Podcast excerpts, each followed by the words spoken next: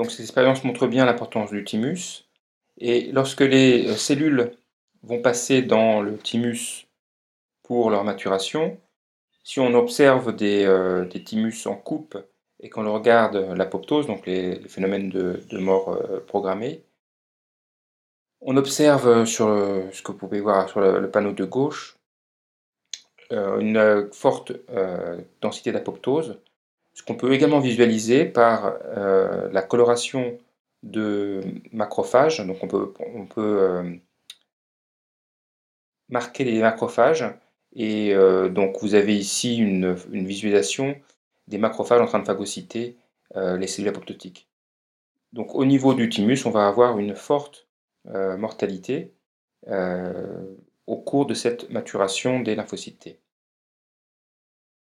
Si on, regarde les cellules qui arrivent de la moelle et qui vont rentrer dans le thymus, on va avoir une progression des, euh, phénotypes de ces, euh, cellules, euh, au moins au niveau des, marqueurs de surface.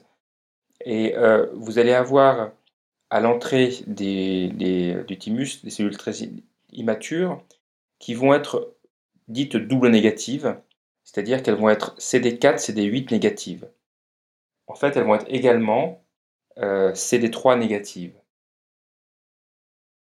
Donc on parle de double négatif pour CD4, CD8, mais en fait elle devrait, être considérée comme triple négative, mais bon, peu importe, on parle de double négatif, CD4, CD8. Ces doubles négatives vont euh, donner naissance à des lymphocytes T. Euh, donc euh, le TCR est composé de deux chaînes alpha-bêta. Il y a une population de lymphocytes T qui vont avoir des chaînes gamma-delta. Nous n'en parlerons pas plus ici mais on va se focaliser plus sur euh, la majorité des lymphocytes T qui vont être des euh, lymphocytes T avec des récepteurs avec deux chaînes alpha et, bêta. Donc ces euh, lymphocytes T vont évoluer d'une population double négative à une population qui va être double positive, c'est-à-dire qui va exprimer et le CD4 et le CD8 et également le marqueur CD3. Donc on a, on a cette euh, population de lymphocytes T double positif qui va euh, également procéder à une maturation. Euh, on va avoir de, cellules qui sont assez de, grande taille et cellules qui sont de plus petite taille.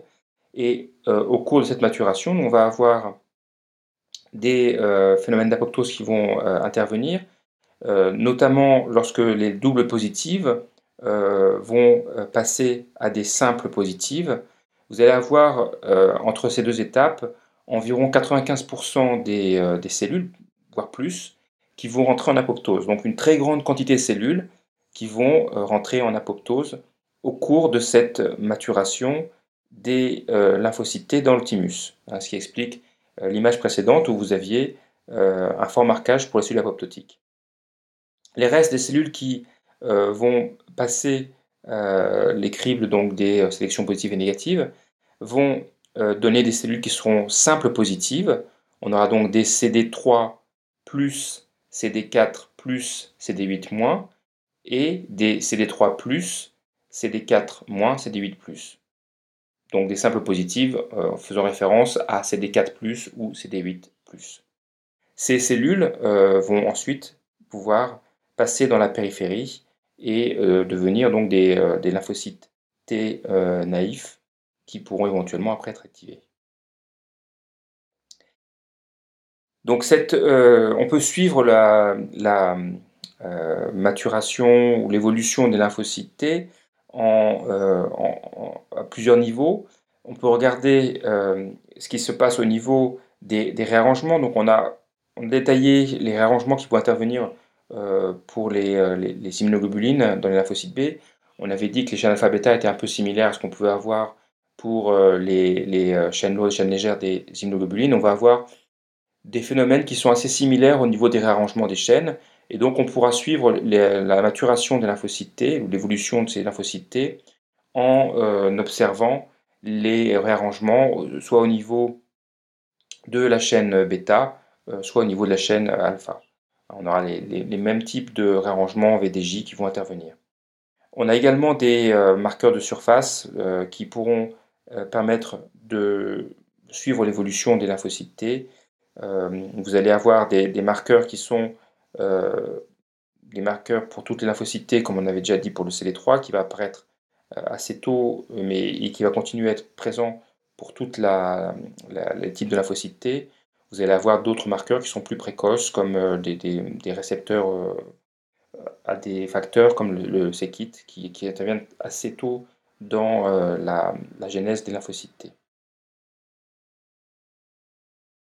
Donc, si on revient sur le, thymus et euh, la, maturation des lymphocytes T au niveau du thymus, on va retrouver euh, le schéma qui était le schéma précédent avec les, doubles négatifs. Donc, vous allez avoir une entrée des, lymphocytes T immatures par euh, la circulation dans le, thymus.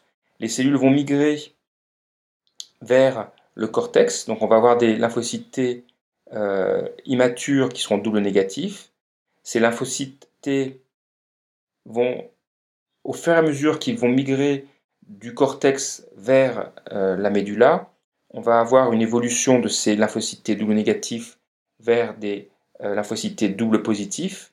Et euh, ces lymphocytes double positifs vont ensuite, au niveau de la médula, devenir des lymphocytes simples positifs, CD4 ou CD8, qui pourront après cette maturation, devenir des lymphocytes donc, qui seront prêts à, passer, à repasser dans la circulation et euh, à aller éventuellement euh, dans les organes lymphoïdes secondaires. On a euh, d'autres façons de suivre également l'évolution de, ces, de ces lymphocytes T. on n'en a pas beaucoup parlé, mais lorsque l'on a des, phénomènes de recombinaison, on a des enzymes qui sont essentielles pour cette recombinaison, qui sont les enzymes RAG, RAG1 et RAG2, qui, interviennent aussi bien pour les lymphocytes B que pour les lymphocytes T. Et on aura une expression de ces euh, enzymes qui sont nécessaires aux recombinaisons somatiques euh, au niveau, au moment où on a besoin de faire ces recombinaisons somatiques, euh, lorsque l'on a les rangements pour les chaînes bêta, puis pour les chaînes gènes alpha. Donc on a, encore une fois des, marqueurs qui vont permettre de suivre ou euh, qui seront plus ou moins exprimés au cours de la maturation des lymphocytes T. Comme pour les lymphocytes B, euh, on va avoir des mécanismes qui vont euh, permettre de, produire une grande diversité et on aura des réarrangements qui pourront être non productifs, donc environ deux tiers des réarrangements qui seront non productifs. Et pour éviter d'avoir une perte trop grande de, cellules, il y aura des, mécanismes pour essayer de récupérer euh, des réarrangements non productifs pour que, éventuellement, on ait des cellules qui aient euh, des réarrangements qui soient productifs, euh, donc fonctionnels, et qui permettent la, production de lymphocytes T correspondants.